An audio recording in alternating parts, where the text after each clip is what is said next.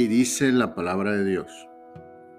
Por tanto, vayan y hagan discípulos de todas las naciones, bautizándolos en el nombre del Padre, y del Hijo, y del Espíritu Santo, enseñándoles a obedecer todo lo que les he mandado a ustedes, y les aseguro que estaré con ustedes siempre hasta el fin del mundo.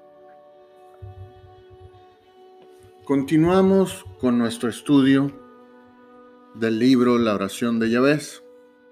Cómo entrar a una vida de bendición, escrito por el doctor Bruce Wilkinson. Capítulo 3. Viva en grande para Dios. Oh, si ensancharas mi territorio. En la parte que sigue de la oración de Yahvé, una súplica por más territorio, usted pide a Dios que ensanche su vida de tal manera que se pueda convertir en algo de un impacto mayor para Él. Quizá pidiendo mayor influencia, más responsabilidad y más oportunidades para distinguirse en el servicio de Dios. Cuando Yahvé clamó a Dios, ensancha mi territorio, miró sus circunstancias presentes y concluyó, con toda certeza, nací para más que esto. Calculó las posibilidades y tomó una decisión. Oh Señor, todo lo que has puesto bajo mi cuidado, tómalo y ensánchalo. Sin importar cuál sea su vocación, la forma más efectiva de oración de Yahvé a fin de pedir más territorio podría decirse de la siguiente forma. Oh Dios y Rey mío, por favor, te ruego que aumentes mis oportunidades en tal forma que pueda tocar más vidas para tu gloria. Déjame hacer más para ti. Cuando ore de esta manera, todo será más emocionante. La oración de Yahvé es una petición revolucionaria es sumamente raro oír que alguien ruegue de la siguiente manera. Por favor, Dios, bendíceme. Es también muy extraño que alguien suplique, oh Dios, te pido que me des más ministerio. Casi todos creemos que nuestras vidas ya están más que llenas. Pero cuando, en fe, usted mismo comienza a pedir más ministerio, acontecen cosas muy sorprendentes.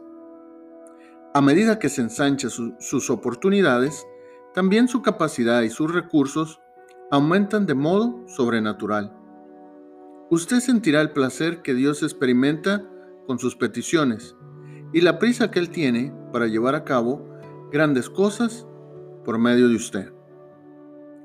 Las personas aparecerán en su puerta o en la mesa contigua a la suya. A esta clase de encuentros les llamo las citas ves. Recuerdo la primera vez que tuve una.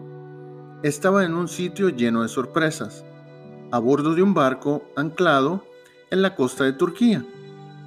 Yo viajaba solo. A bordo habíamos tenido días hermosos con mucho tiempo que me permitía trabajar en diversos proyectos, pero me sentía más solitario con el paso de los días. La mañana en que anclamos en Patmos, la isla donde Juan escribió el libro de Apocalipsis, toqué fondo. En lugar de seguir el paseo bajo la dirección del guía, recorrí las calles del pequeño puerto y me puse a hablar con el Señor. Dios mío, sabes que me siento nostálgico y débil, oré. Pero quiero ser tu siervo, incluso ahora. Ensancha mis fronteras. Envía a alguien que me necesite. Al entrar a una plaza pequeña, ocupé una mesa de un restaurante al aire libre y pedí una taza de café. Pocos minutos más tarde oí la voz de un hombre detrás de mí. Usted viene en el crucero. Al levantar el rostro, vi un hombre joven que caminaba hacia mí. Sí, le respondí. ¿Y usted? ¿De dónde viene? Contestó que vivía en la isla y luego preguntó si podía sentarse a mi mesa. Se llamaba Terry. En el curso de pocos minutos se puso a contarme su historia.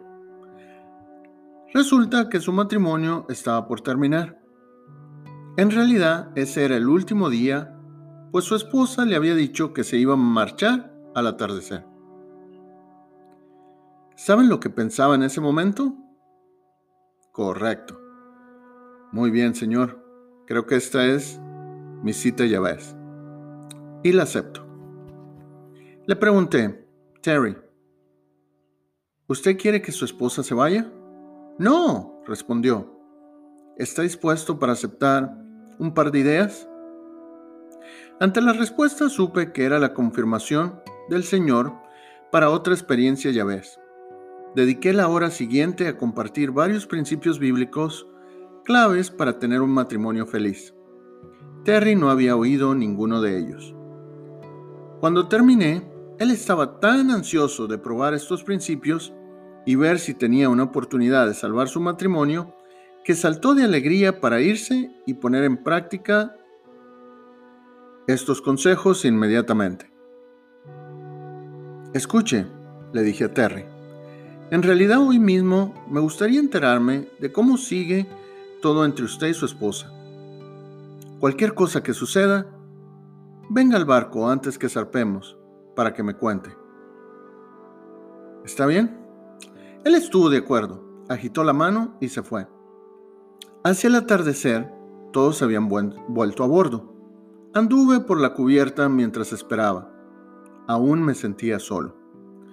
Cuando el capitán ordenó el toque de sirena definitivo que anunciaba nuestra partida, en carrera hacia nosotros y a lo largo de la playa venía una pareja de jóvenes tomados de la mano. Cuando se acercaron lo suficiente para distinguir que me inclinaba sobre la borda, comenzaron a gritar. ¡Funcionó! ¡Funcionó! Otra vez estamos juntos. El resto del viaje estuve tan alegre y lleno de gozo por lo que Dios había hecho, que me sentía como si flotara desde el barco sin ayuda de nadie. Dios concertó un encuentro entre aquel joven y yo, y Él nos puso uno frente al otro desde el momento en que supliqué por una vida con mayor disposición para su servicio. Sin importar cuáles sean sus dones, cultura académica o vocación, nuestro llamado es hacer la obra de Dios sobre la tierra.